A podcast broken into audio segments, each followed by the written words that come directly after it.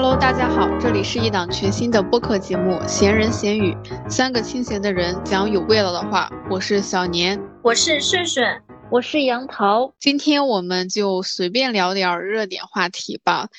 嗯，最近呢，我手机套餐好像到期了，我咨询客服，他说我这个必须到线下营业厅办理，我就说好，因为我这个手机套餐是九十九元。我觉得有点贵，我就想到携号转网嘛，携号转网给的优惠就很低，对我来说选择哪个营业厅也是件无所谓的事情。结果我到线下办理的时候，本来我这个套餐九十九是不能改的，他一听到我要携号转网，就立马给我改成三十九。那你改差点太多了吧？对，差的很多，因为携号转网那边是四十九，我肯定改了呀，因为我的诉求就是费用低一点。九十九变三十九，立马改啊！然后他还问我那边给你什么优惠，我就说反正比你们这边好。然后他就把我的套餐升级了，就是给的什么通话分钟呀，什么乱七八糟都比以前多了。嗯。后来我在网上看到说，我成事不足败事有余的原因找到了，就是当你有求于别人的时候，你要先当那个坏人。客服说的很委婉，这时候你只需要强硬一点，给我办理，就会马上给你办理。是我太年轻了，正好最近我也要改套餐，哈哈，确实是这样的。因为之前我不是说我有两个卡吗？两个卡的话，我每一个卡的最低流量、最低费用都太高了。于是呢，我就想着说把一个卡改成八块的。他一开始不让我改，他说现在没有八块钱的套餐了。我说我要转网，他说哦，那可以改，要等到这个月的最后一天你再打电话。然后我就在日历上写上那一天要打电话，我就给他打了。他跟我说说啊，你的号因为里面有两个八是什么福利号，不能改。如果要改的话，只能改多少钱多少钱的。我说不行，我说就离谱，为什么有八就是福利号啊？那我有什么优惠吗？就因为这个八，我有什么得到什么优惠吗？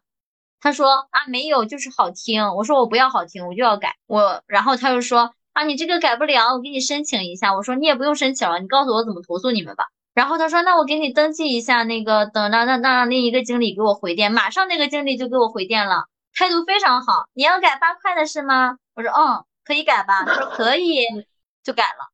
然后现在有一个就是八块的，另一个就是二十多的。套餐费流量非常的多，非常的好用。天，你这也太狠！妈呀，我不能见一个喜欢一个。而且两个加起来都没有三十八哎。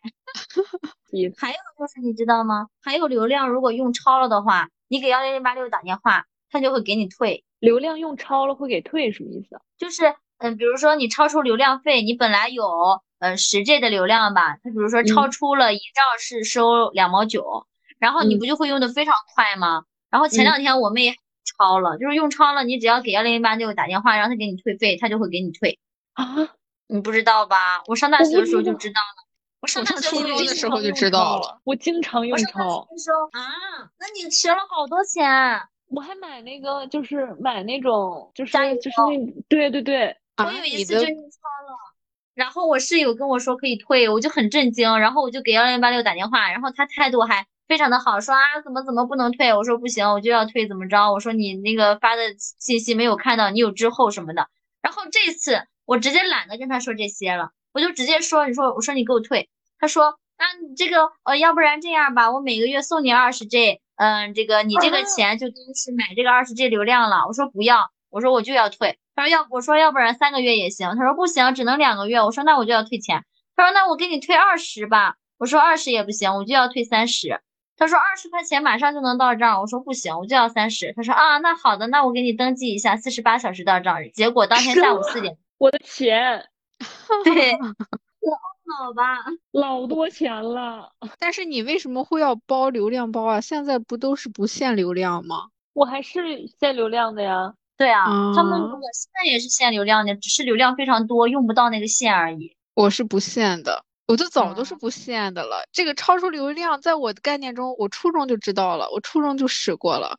但是我初中那会儿我就说，嗯，是我们家老人用的手机，他不会用，你给我退吧，他就退了。对，对我以前还会想这些理由，我现在都直接不想了。我说你给我退，我就不跟他叨叨这些了，他就会给你退。啊，学到了，学到了吧，长知识了吧。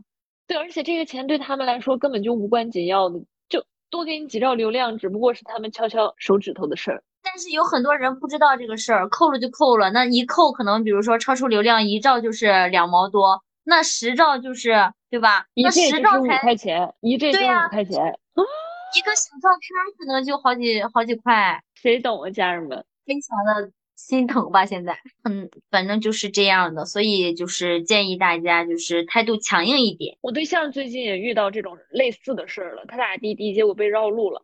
也不能说被绕路，就是也是滴滴推荐的一条路线，但是多花钱了，然后他就找客服申诉了，退了八块钱。我就想，这要是我的话，我一是发现不了这个司机绕路，二是就算被绕路了，我也想不到这个钱能要回来，就跟你刚才说这个流量用超了能给幺零八六打电话一样。嗯，那你就是吃亏的那群人了。谁能想到？讲到这里，我就想起我当年买平板的事情。他当时呢有一个套餐，三年包三年，这三年只要外观坏了，就赔一个全新的机子给你。然后我当时就问，那要是没坏怎么办？销售就直接说，那你就用刀子划一下呀。我说啊，他就说，你要是自己下不了手，你可以拿过来，我帮你划。你说这样的客服，我想起来了。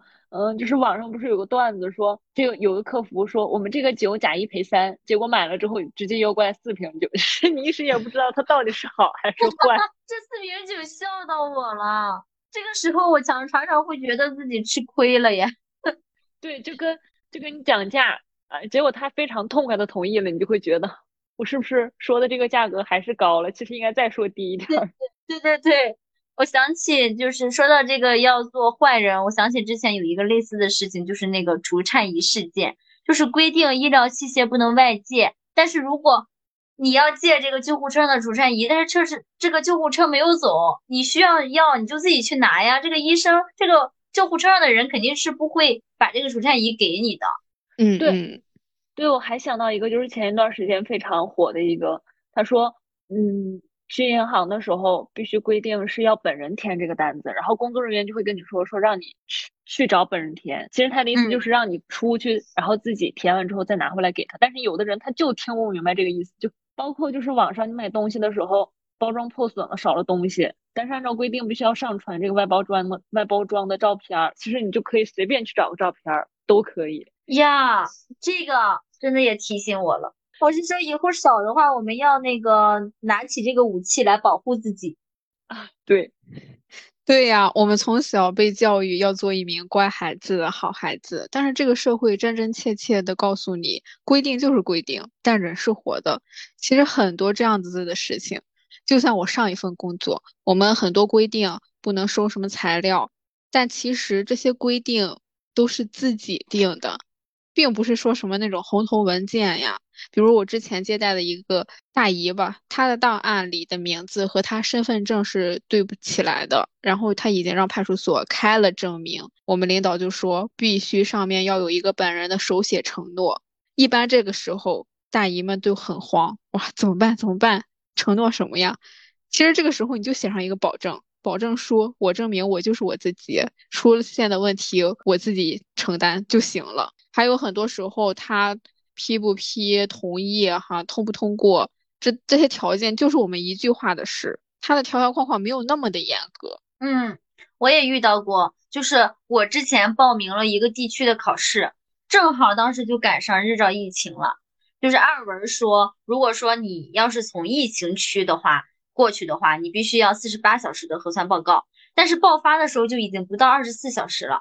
嗯，那个，然后我就打电话给当地教育局，当地教育局那个人就说，只要能让你进就行了，你已经，你现在已经在这儿了，是吧？按文上说的就行，文上说的很清楚。但是我当时在日照，那他问了我很多遍，你是不是已经在这儿了？你现在在你朋友家是吧？那个模糊的意思就是说，你只要按照爆发的时候，你已经在这个地方了就行，你不用管你现在在哪。但是我不敢呀，因为本来疫情就是红线呀，万一我。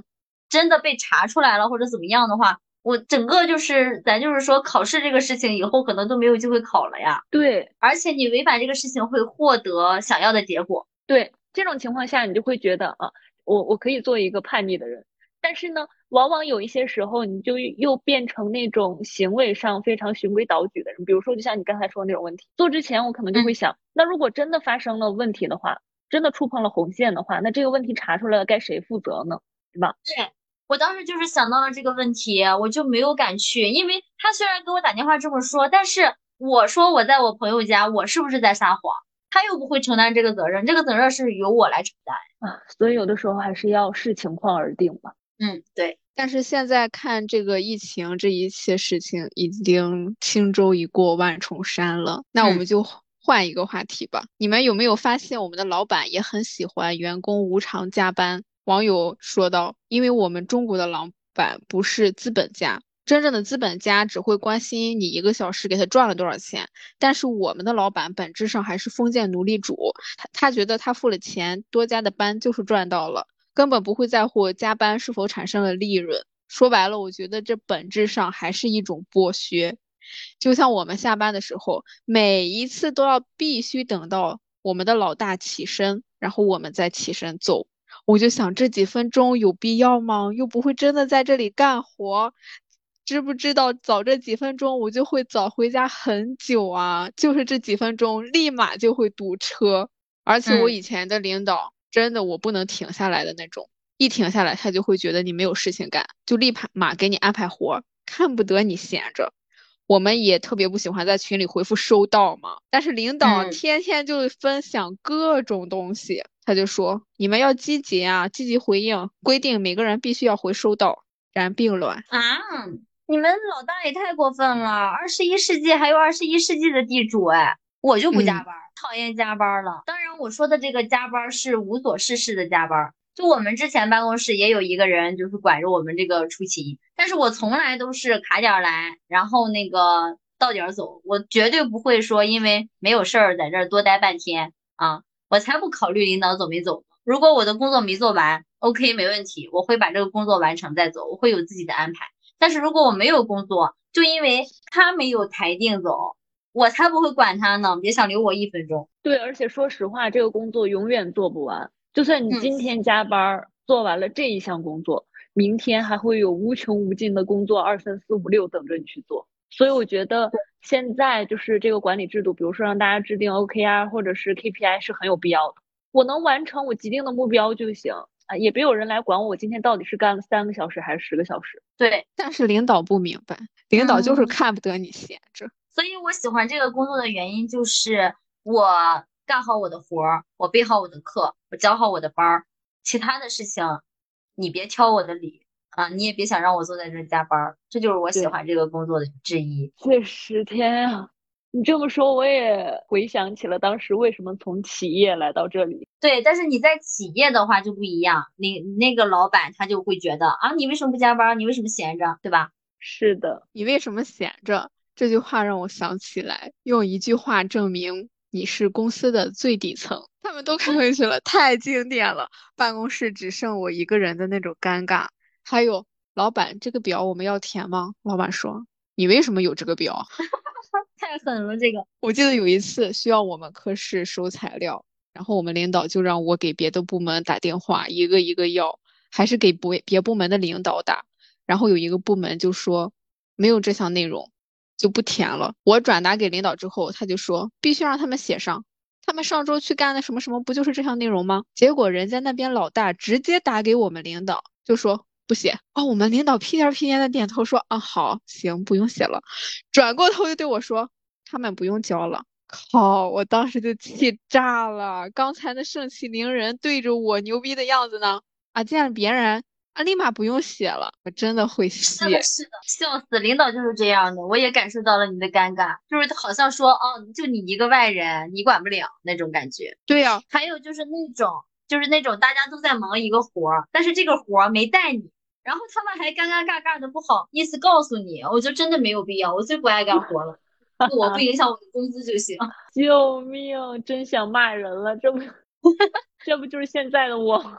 领导，领导还会跟你说。这项工作交给你，就是信任你，做好了不还是你自己的成果吗？对对对，哎，真的 PUA，真的很会 PUA。我现在就只想躺平。嗯，我现在也是这种躺平的心态，就是看不见我，看不见我。但是我想起来，我刚去那家单位的时候，有一个演讲比赛，然后我们领导就非要让我报名参加，说鼓励年轻人多参加。然后我就直接说：“救命啊！”这句话我听过无数遍。嗯，对，二十一世纪的奴隶主。然后我就直接跟我们领导说：“不行，领导，我讲不出来，我真的讲不出口。”结果他来了句：“你之前不是老师吗？那你怎么讲课的？”我就说：“讲课很简单呀，大学生都能讲，都讲得很好。”然后他来了句：“啊，那这个演讲小学生都能讲得很好。”我直接沉默了。不是他们这么懂那种说不出的话，他们不懂你说不出的话是不想去吗？他们不懂。那你去了吗？那你去了吗？去了呀。都把我名字报上去了，我能不去吗？报上去名字的那一刻，我就不仅仅代表的是我们的科室，而且是整个我们中心。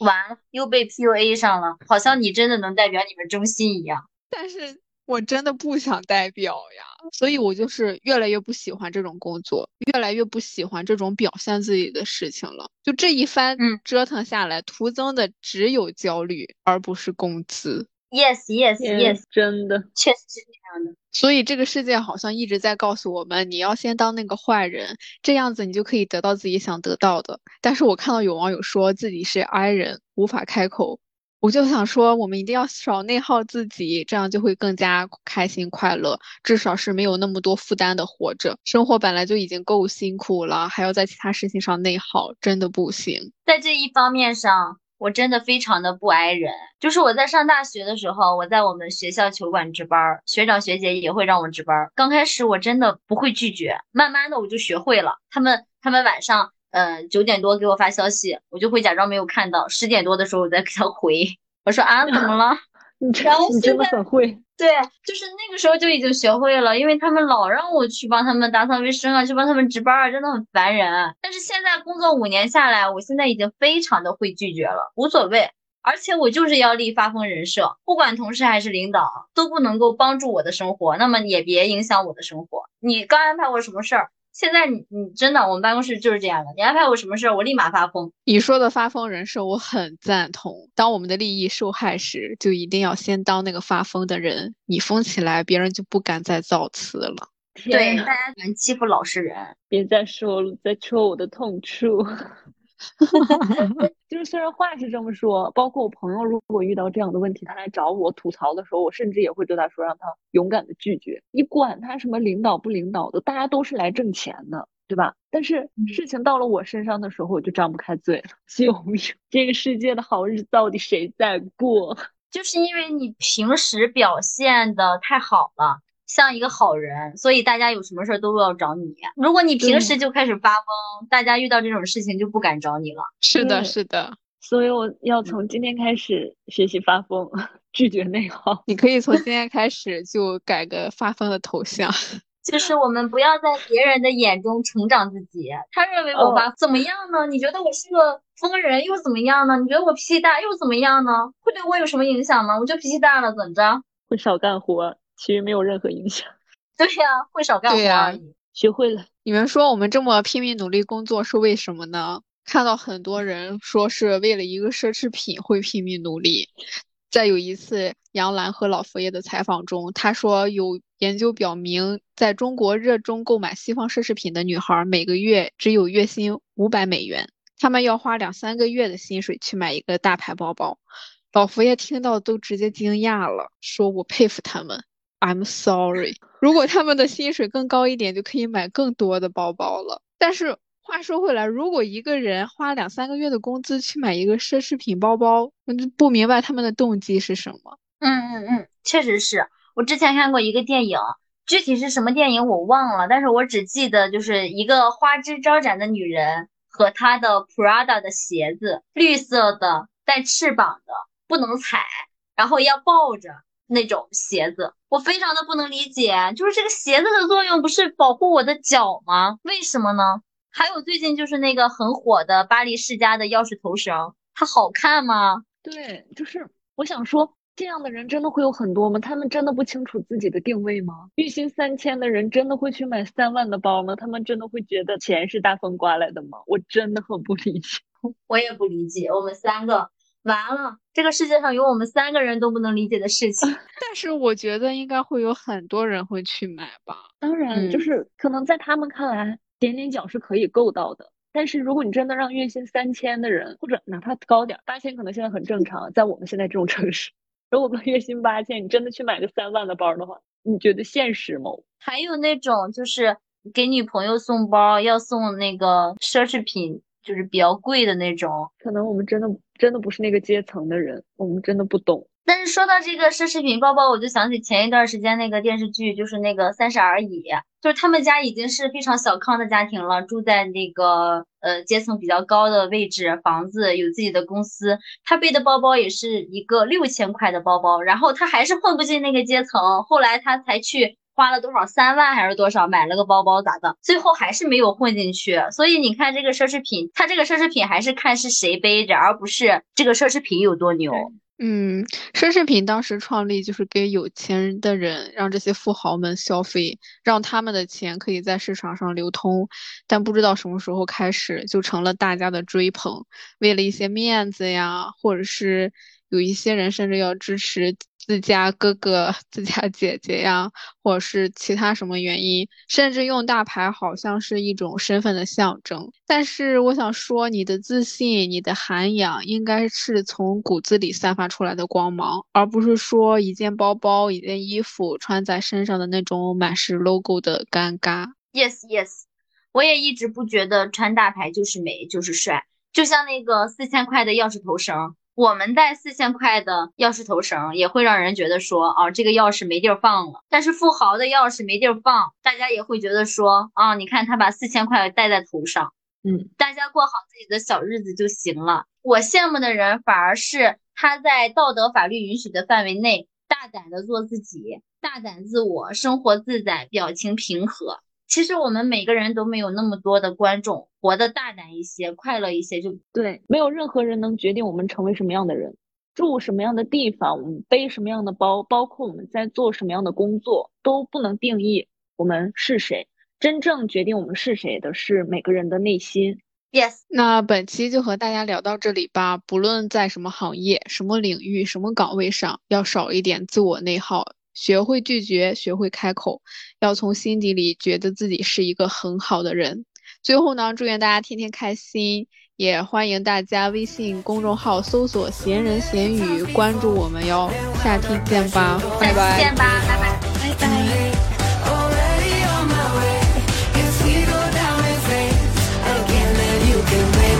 拜拜。